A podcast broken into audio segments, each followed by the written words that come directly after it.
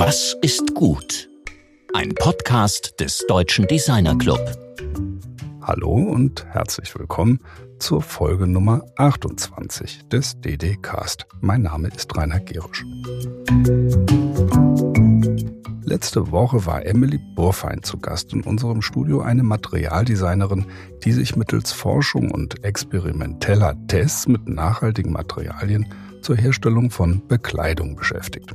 Sie präsentierte uns einen modernen Turnschuh, der vollständig biologisch abbaubar ist. Gerade die Bekleidungsindustrie, eine der größten Ressourcenkillerbranchen überhaupt, könnte sich an dieser Idee ein gutes Beispiel nehmen.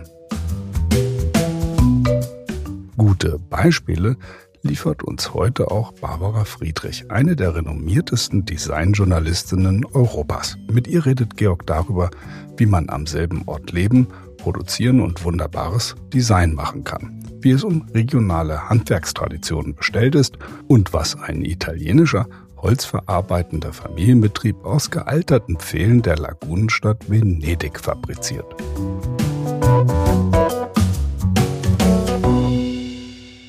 Ja, liebe Barbara, ein Hauch Italien weht durch die Leitung. Du bist ja aus Alta Langa in der Wein- und Trüffelgegend des Piemont zugestaltet, stimmt's? Ja, das ist so. Und heute ist es ungefähr 15 Grad draußen, die Sonne scheint. Ich habe schon zwei Stunden Gartenarbeit hinter mir. Oh. Also wie, wie geht's dir denn, also in Alta Langa? Du, sehr gut. Äh, das ist ja im Piemont und äh, ist ja die Ecke äh, rund um Alba, was ja bekannt ist, weiße Trüffelgegend und so weiter. Jetzt natürlich nicht. Jetzt hat hatten wir ziemlich viel Schnee im äh, Januar bis äh, Mitte Februar, also bis quasi vor ein paar Tagen. Aber nun hat der Frühling irgendwie äh, sich schon mal gezeigt und das finde ich ganz schön. Das ist schön, aber man sieht auf Instagram ja vor allem deinen Hund. Wie geht's dem denn? Das ist unser Trüffelhündchen, äh, ist ein Lagotto. Und ähm, die ist in der Tat fähig, Trüffel zu finden, wenn dann welche da sind. Aber ähm, da muss man schon in eine Region gehen, wo es auch wirklich welche gibt. Das heißt, wir sind hier zu hoch, auf fast 800 Meter. Wir gehen dann mit ihr ein bisschen weiter nach unten in so Haselnussfelder und da findet sie dann auch tatsächlich schwarze Trüffel, die wir dann selber essen.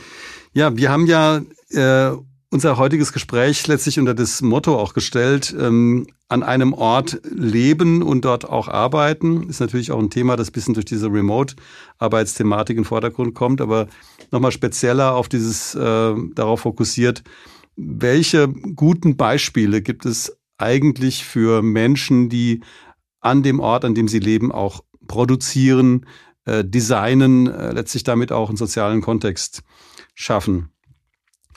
Das, damit hängt ja auch eine ganze Frage von Supply Chain und Entfremdung zwischen Leben und Arbeiten und so weiter zusammen. Ja, und ich denke, das wird ähm, in der nahen Zukunft äh, sogar wichtiger, als es in der Vergangenheit war. Denn äh, in den 80ern, sage ich mal, ähm, als Design äh, nicht zuletzt auch angeschoben damals von Memphis, so ein bisschen eben hip wurde, ähm, haben die Designer vielleicht nicht ursächlich ähm, in ihren Regionen, wo sie lebten, auch tatsächlich äh, produziert, sondern da war der Ansatz vielleicht ähm, ein anderer. Aber einer der ersten, wie ich finde, der diese Idee schon mal angebracht hatte, war Andreas Brandolini, der ja schon in den 80er Jahren äh, mit Berliner Handwerkern ähm, Projekte gemacht hat, Möbel gemacht hat. Berliner Möbel hießen die sogar. Und das hat ja ihn auch so ein bisschen äh, durch seine ganze berufliche Laufbahn begleitet. Als er dann äh, Dozent an der Hochschule äh, in Saarbrücken wurde, hat er sich mit der Vereinigung der Saarschreiner zusammengetan und, äh, und die, diese Handwerker haben dann mit ihm als Designberater, sag ich mal, ähm, ihre eigene Tradition, äh, ja, und ihr handwerkliches Können äh, in Kombination mit modernem Design äh, gestellt. Und daraus ist dann ja auch etwas äh, geworden, was beiden genützt hat. Nicht? Also die Saarschreiner konnten ihre Möbel besser verkaufen, weil sie plötzlich das Designlabel äh, hatten.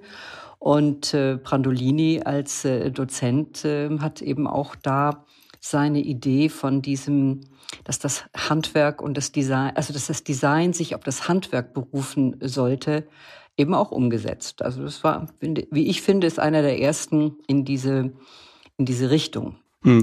Ja, er hat ja auch in, in so wie ich weiß, in Meisenthal, im, in, in Lothringen ja auch mit der dortigen Glashütte äh, zusammengearbeitet, was das, das ist ein wichtiger Punkt. Also mit den Saarschreinern, das war mir nicht bekannt, das ist aber ein sehr gutes Beispiel, ähm, wie eben sich Handwerk und Design dann so verbinden können, dass beide wirklich enorm davon profitieren und mit den Kenntnissen von vor Ort etwas machen. Ja, äh, klar, also ich meine, im Grunde ist das ja eine uralt Idee wenn, äh, vom, vom Design. Ich meine, da müssen wir bloß noch äh, unser liebes altes Bauhaus äh, zitieren. Also diese Idee, das Handwerkliche, die, die, das Können des äh, und die Kunst des Handwerklichen mit ähm, modernerer Gestaltung und natürlich auch, um es industriell herstellbar zu machen, das ist ja eigentlich die Uridee von, äh, von Design. Also und dass es das jetzt gerade wieder ähm, ja so wichtig wird, finde ich eigentlich ein, ja, eine tolle Vision für die Zukunft. Und da gibt's ja einige, äh, auch im internationalen Design, die genau das äh, auf der Fahnenstange haben, wie auch Stephen Burks. Äh, ich nenne ihn ja immer den Obama des Designs, also ein New Yorker äh, Designer, der ähm, sich sehr früh der Nachhaltigkeit und äh, Ökologie, aber auch eben dem gesellschaftlichen, dem sozialen Element von Gestaltung verschrieben hat ähm, der eben auch im Moment ähm, total in ist, weil er genau das eben auf den Punkt bringt. Ähm, er arbeitet eben auch äh, mit, mit lokalen, mit regionalem Handwerk, äh, zum einen in Amerika, aber eben auch äh, für große Firmen, du hast mich auf Italien angesprochen, für große Firmen wie zum Beispiel Moroso. Ähm, Moroso ist ja eine Firma aus Udine, also ähm, aus dem östlichen Italien, ähm, die sich sehr stark auf Handwerk und vor allen Dingen auch auf ähm, ja auf, auf soziales Handwerk ähm, ähm, berufen zum Beispiel hat Moroso im Senegal ein, ein, ein ganzes Dorf gegründet, äh, wo Menschen, die sonst keine Arbeit gehabt hätten, also äh, eben Menschen aus den Dörfern da, die ausschließlich für Moroso arbeiten und, äh, und, von, und Dinge produzieren, die international reputierte Designer von Arad angefangen, eben über Stephen Burks bis Patricia Occhiola und ähm, wie sie alle heißen, die berühmten äh, Designer, äh, dort mit den Handwerkern vor Ort, mit den Schreinern, mit den Fischernetzstrickern, ähm, äh, äh, mit den, mit den, Ron Arad hat zum Beispiel mit einem Schmied zusammen ähm, gearbeitet, die also die Künste der Handwerker dort umsetzen für Design, was weltweit verkauft und vertrieben hm. wird.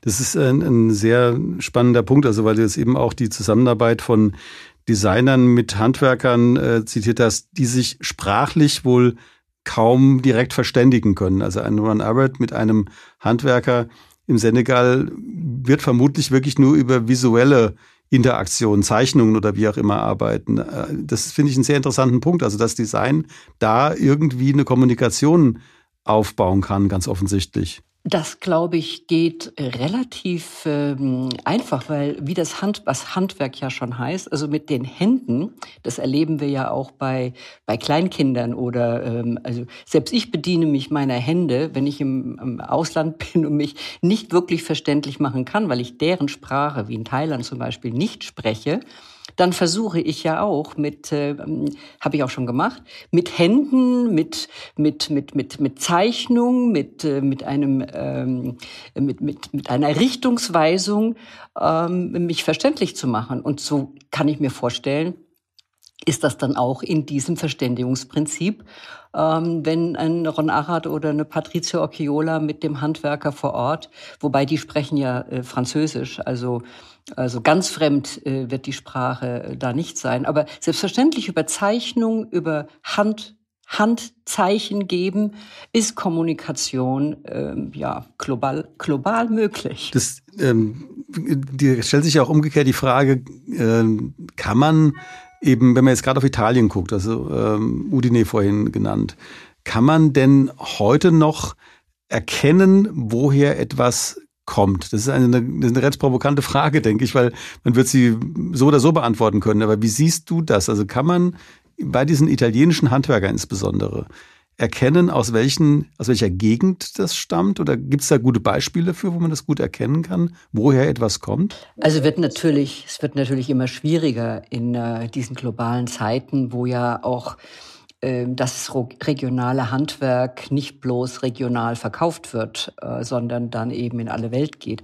Aber ein, sage ich mal, ein prägnantes Beispiel betrifft zum Beispiel diese Firma Riva 1920. Das ist ein äh, holzverarbeitender äh, Familienbetrieb. In Italien sind ja ähm, ganz viele große Marken immer noch Familienbetriebe.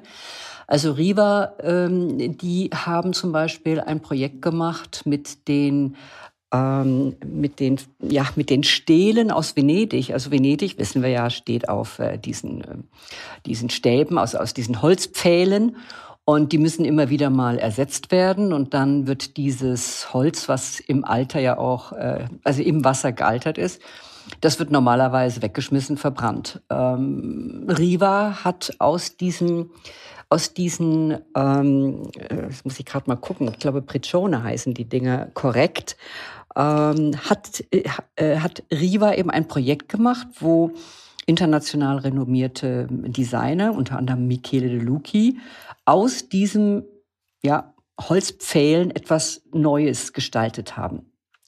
Also auch so eine Idee von äh, Wiederverwerten, ähm, nicht immer alles äh, wegwerfen, verbrennen, was noch eben nützlich sein kann. Und das ist natürlich, sage ich mal, das ist regional wiedererkennbar, weil das gibt's ja nicht so häufig, äh, dass äh, solches solches Holz wiederverwendet werden kann. Ich glaube, dass darin letztlich auch, also selbst wenn man das jetzt gar nicht formal wiedererkennen könnte, ja auch die Geschichte letztlich eingeschrieben ist. Dass man, wenn man weiß, dass es dieses Holz dann steckt da eine ganz tiefe Geschichte drin. Also ich habe ein Objekt in der Hand, äh, finde ich ein sehr gutes Beispiel mit diesen vermutlich Eiche oder Schwarzerle Pfosten, die dann nochmal verarbeitet werden, zweites Leben bekommen, äh, dass da eine ganz lange Kulturgeschichte drin steckt. Ja, und das ist eben auch dann, wie ich finde, etwas, ähm, was man nicht so schnell wegwirft oder weggibt oder ähm, ja, auf den Müll wirft. Äh, wenn so ein Produkt so eine Geschichte hat, dann ist es wie ein Stück Kunst, was man gerne hat, was man eigentlich ähm, ähm, auch nie wieder weggeben würde oder möchte, weil es eben auch einen, einen Wert an sich hat und nicht irgendwas Seelen- und Namenloses ist. Aber wo wir gerade dabei sind, mir fehlt gerade auch der ähm, die Arbeiten, die Glasblas, äh, Glasbläserkunst von äh, den Böhmen, also die, der böhmischen Region ein, die der Borek Schipek damals auch in den 80er Jahren quasi wiederentdeckt hat und wiederbelebt hat. Also wenn man, äh, wenn man sich erinnert, was der Borek Schipek für tolle Glaskunst gemacht hat, ob Vasen oder Lüster, Leuchter, ähm, damit hat er damals ja auch ähm, die böhmische Glaskunst wiederbelebt. Und der Borek äh, ist ja auch Tscheche von, von Geburt an. Ähm, das ist zum Beispiel ein Beispiel, wo jemand, äh, der zwar auch in die weite Welt hineingegangen ist, aber ähm, da, die, die Produkt, also die Produkt und das Produkt, das Können, das handwerkliche Können seiner Region mit seiner Design-Kreativität äh, enorm belebt hat. Das, das finde ich jetzt ein, äh, ein sehr interessantes Beispiel, weil ich habe, ich war dort gewesen, also ich habe diesen in Novi Bor war das äh, wo dieser hm, Piotr Nowotny heißt der Glasbläser, mit dem Božek Schipek zusammengearbeitet hat, gearbeitet hat. Das, war ein ehemaliges Glaskombinat Crystalex. Und da kommt ein Punkt rein, der, der, der eigentlich super spannend ist, weil durch dieses Design von Schipek ist dieser Glasbläser, das war ein fantastischer, ich weiß nicht, er lebt sicher auch noch, fantastischer Mann mit einem riesen Brustkasten, natürlich, ist der plötzlich wieder er selbst geworden. Der konnte plötzlich wieder anspruchsvolle Dinge blasen und die, dieser Tradition, dieser hochkomplexen böhmischen Glasproduktion wieder nachkommen, nachdem er vorher in einem Industriekombinat gearbeitet hatte und irgendwelches Zeug für den Massenmarkt machen musste. Das, das driftet, also das ist super spannend, also dass du das jetzt erwähnst. Also du, ich habe das mal erlebt. Äh, nach dem Mauerfall bin ich äh, damals als Journalistin für Ambiente ähm, in die ehemalige, also in die damals noch DDR äh, gefahren, um ähm, Designer dort zu treffen. Und das war eine hochspannende Begegnungen, weil diese Designer, die ähm, hatten auch tolle Ideen, aber ja kaum Material. Die haben dann, ähm, sag ich mal, mit die haben schon was gehört gehabt vom Memphis und so weiter und haben dann mit ihren Mitteln Dinge gemacht, wo man aus Westdeutschland vielleicht gedacht hat, na ja, hm, ob ich das haben muss oder so.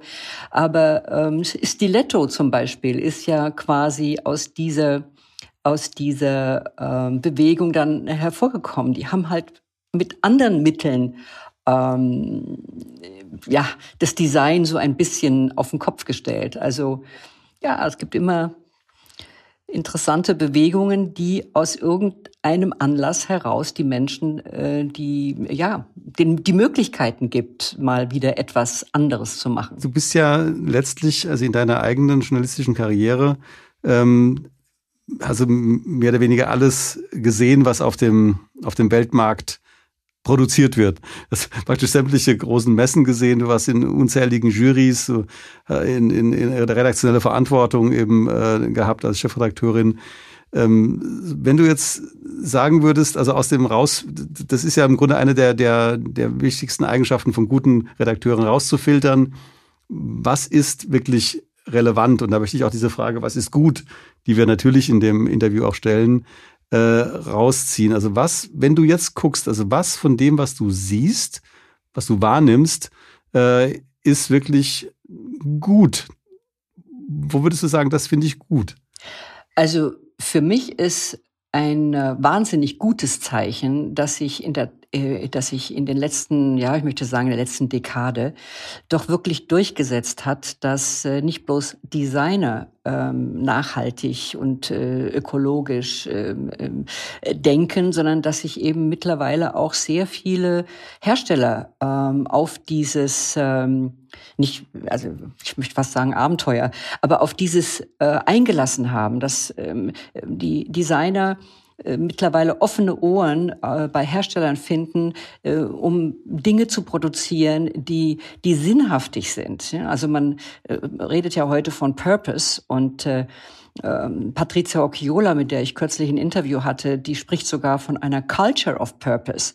Also, dass ähm, alle zusammen arbeiten müssen, um Dinge mit Sinn und Zweck herzustellen, damit die Gesellschaft und damit die Welt ähm, tatsächlich eine bessere wird. Also ich habe Patricia auch gefragt, ob Design wirklich die Welt retten kann. Naja, retten wird sie sie nicht, aber wenigstens verbessern. Und das ist doch Schritt für Schritt der Beweggrund äh, für Designer oder müsste es sein oder ist es eigentlich auch. Jeder gute Designer möchte ähm, etwas herstellen, was sinnhaft ist und was äh, nicht bloß eine Funktion hat, äh, aber was die Menschen brauchen, durchaus auch emotional, und was vor allen Dingen der Welt nicht schadet. Ich meine, diesen ganzen Müll, den wir auch in den 80ern äh, hergestellt haben, der ja, die Weltmeere heutzutage bevölkert. Das können wir uns ja auch nicht äh, mehr länger erlauben. Und deswegen bin ich, ähm, ja, ich bin, bin sehr glücklich darüber, dass das mittlerweile eine große Bewegung ist.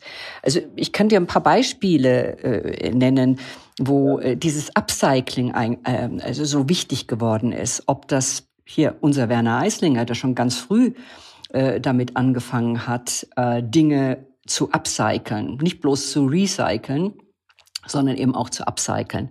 Oder ähm, äh, Jutta Werner, die, ähm, die ist eigentlich, äh, ja, sie ist eigentlich Stoffdesignerin, die in Indien, die mal in Indien für eine große Firma war sie da unterwegs, ähm, am Himalaya gesehen hat, wie Bauern ihre Heuballen mit so schönen bunten Schnüren zusammengebündelt haben und ähm, dann hat sie gesehen, diese gebündelten, äh, also diese Schnüre, die da zum, zum, zum Binden verwendet wurden, das waren zusammengepresste, recycelte Bonbonpapierstücke. Äh, das hat sie auf die Idee mit, äh, mit, einem, mit einem Teppich gebracht, dass also diese Bonbonpapier ähm, Schnürchen, die verbindet sie oder lässt sie natürlich, macht sie nicht selber, ähm, zu Teppichen, mit Schurwolle zusammen zu Teppichen verarbeiten, belebt dadurch natürlich auch diese, dieses Dorf im Nep in Nepal,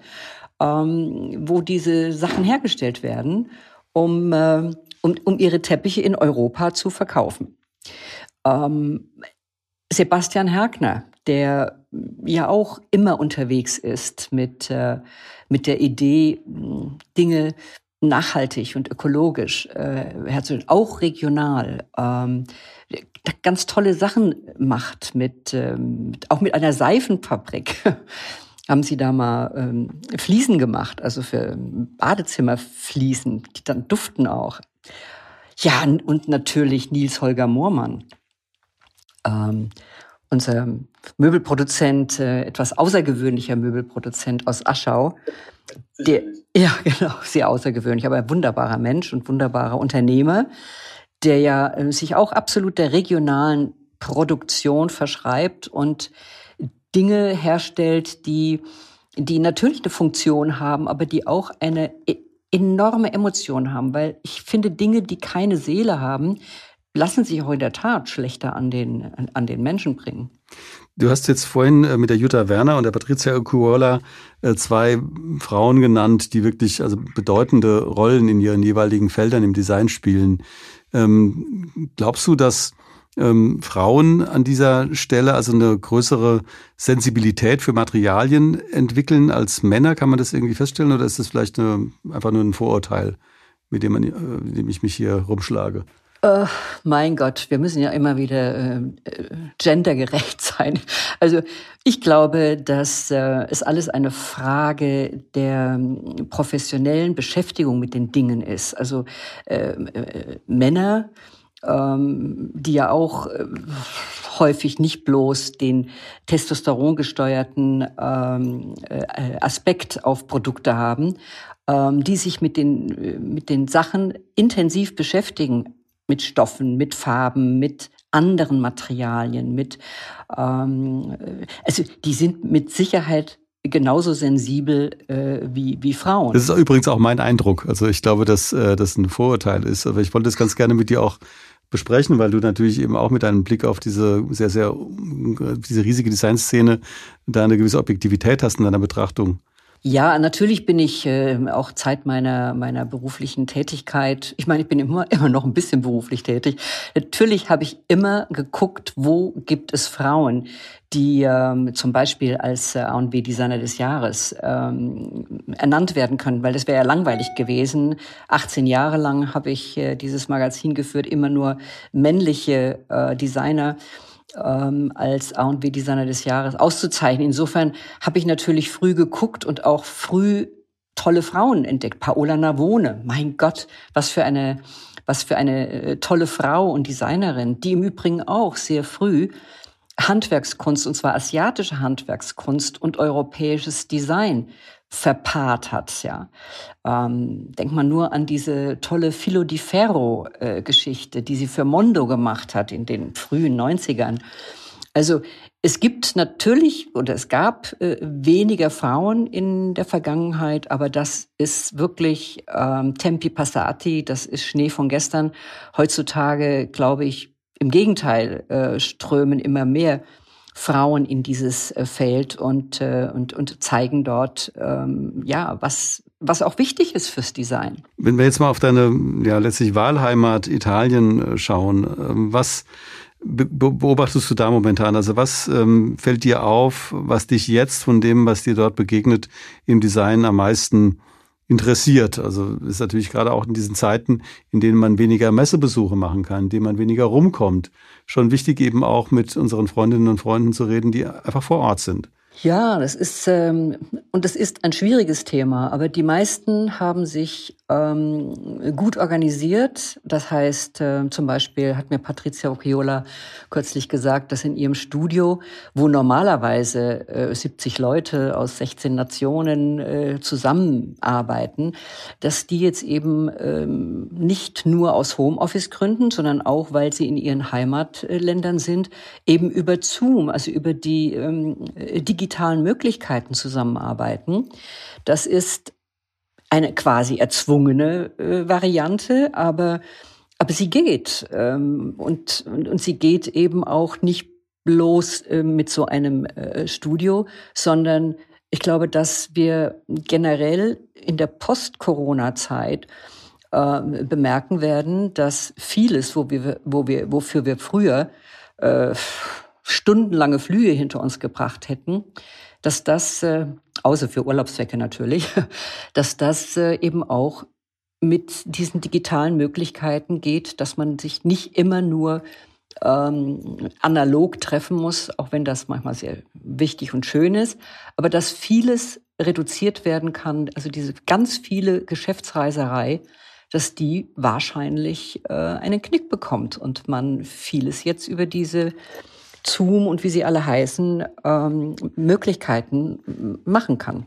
Wir haben vorhin auch über diese kleinen italienischen Handwerksbetriebe schon gesprochen, die wir haben vor einigen Wochen mit Dr. Canel Vimunyai, dieser südafrikanischen Design Thinking Expertin gesprochen, die letztlich in Norditalien ähm, eben über die dortige Lederindustrie geforscht hat und dann eben auch durch also Zähigkeit und immer wieder mit den Leuten reden, äh, wie sie sagte, auch Banalitäten austauschen, letztlich auch in die inneren Kreis dieser Handwerksmeisterbetriebe da eingetreten ist und sich dann dort eben auch mit den Leuten sehr gut verstanden hat.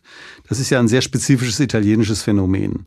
Also diese, diese Handwerkerfamilien, ähm, ja. Beschreib doch mal, wie du das wahrnimmst oder welche dir dazu einfallen oder mit denen du auch schon mal Kontakt hattest, weil das ist von außen gesehen wirklich nicht so leicht zu begreifen. Was ist da eigentlich anders gegenüber ja, einem mittelständischen Betrieben in Deutschland oder eben auch Industriebetrieben, in denen Design hergestellt wird?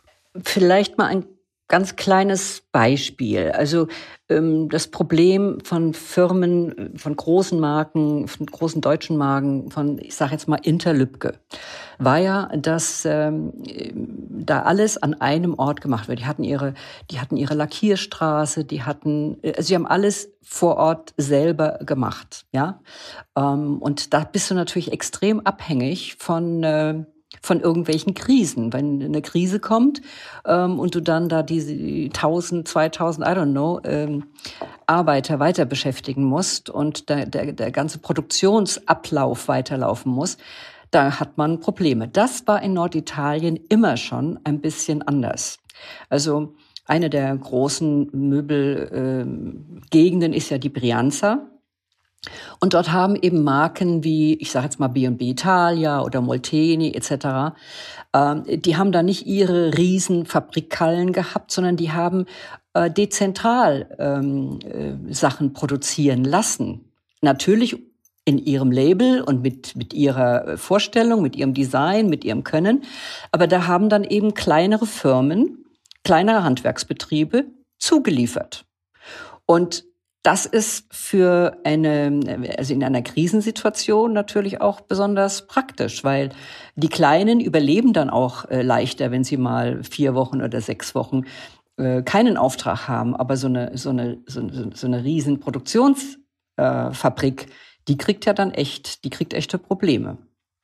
Und das ist, glaube ich, so ein bisschen auch das Geheimnis ähm, von, äh, von, von, von Italien, von der italienischen Möbelproduktion, dass das zumindest früher, ähm, als noch nicht immer die großen ähm, ähm, ja, heutzutage gehört ja BNP eben nicht mehr der Familie Busnelli, sondern da ist ein großer, ich hätte beinahe gesagt ähm, Heuschrecke, aber ich meine das nicht so nicht so schlimm. Aber es sind die großen Konzerne, die ähm, viele Familienbetriebe heute eben unter die Fittiche nehmen. Ich will gar nicht mal sagen ähm, übernehmen, also ähm, zu 100 Prozent aber äh, sie beteiligen sich dabei und dadurch äh, verändern sich natürlich auch äh, Strukturen. Ja, da kommen wir leider auch schon zum Ende unseres, äh, ja dann immer doch auch eine kurze, aber sehr intensive äh, Kommunikation. Ey, wir könnten uns noch stundenlang weiter unterhalten. Ich hätte da. ja, ich auch. Ich habe auch gerade gesagt, das ist irgendwie blöd, aber so ist es nun mal, äh, dass wir eben jetzt auch schon zum Ende kommen. Aber wir haben vorhin ja schon dieses Thema, dieses, äh, was du für gut hältst, eben auch berührt, was ich eben auch sehr, sehr schöne Antwort finde. Ja, von daher ähm, bedanke ich mich ähm, sehr herzlich also für das Gespräch und äh, indem ich wie, wie immer von dir eine Menge gelernt habe, ähm, seit wir uns kennen. Ähm, und äh, ich denke, dass äh, diese Punkte sozusagen, was ist, bedeutet es eigentlich, an einem Ort zu sein, dass das ein bisschen klarer geworden ist und ähm, wir von diesem neutralen und, und anonymen Industrial Design auch da wegkommen. Also, wie, wie ich vorhin schon sagte, ich glaube, dass der Weg wieder wieder eher in diese Richtung äh, weist ähm, als vielleicht in den ähm, in den letzten Dekaden. Ähm, das wäre ja dann auch von Vorteil, dass diese schlimme Pandemie auch mal irgendetwas äh, Positives noch äh, abwerfen würde. Gut, bedanke mich ganz herzlich und noch viel Spaß mit dem mit dem Hund im Schnee. Georg, ich danke dir auch und ich hoffe, das war alles okay so. Das war die Designjournalistin Barbara Friedrich im Gespräch mit meinem Kollegen Georg Christoph Bertsch.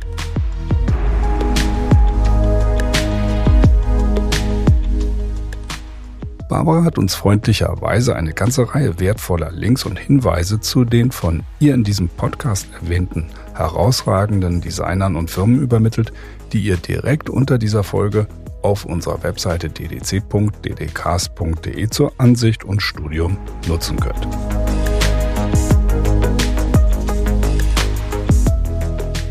In der nächsten Folge sprechen wir mit Christoph Grünberger, einem Grenzgänger in Sachen Digitaldesign. Mit der Unterstützung von Nigli und Kickstarter veröffentlichte er ein Buchprojekt mit dem Titel The Age of Data, Embracing Algorithms in Art und Design. Darin dreht sich alles um datenbasierte Gestaltung und künstliche Intelligenz. Apropos Unterstützung. Dass wir mittlerweile seit sieben Monaten regelmäßig montags eine neue Folge des DDKs zu Gehör bringen können, verdanken wir nicht nur der ehrenamtlich arbeitenden Redaktion und den vielen gesprächigen Gästen, sondern nicht zuletzt auch der Stadt Frankfurt, die die Produktion finanziell unterstützen. Dafür an dieser Stelle ein herzliches Dankeschön. An einem Ort leben und produzieren war das Thema unserer heutigen Sendung. Ganz so wörtlich nehmen wir das jetzt hier nicht und verlassen das Studio für heute. Wir freuen uns auf ein Wiederhören und wünschen euch bis dahin eine spannende Arbeitswoche, nicht allzu weit weg von dem Ort, wo ihr zu Hause seid. Und noch eine Bitte. Bleibt vor allem gesund. Eure DDcast Redaktion.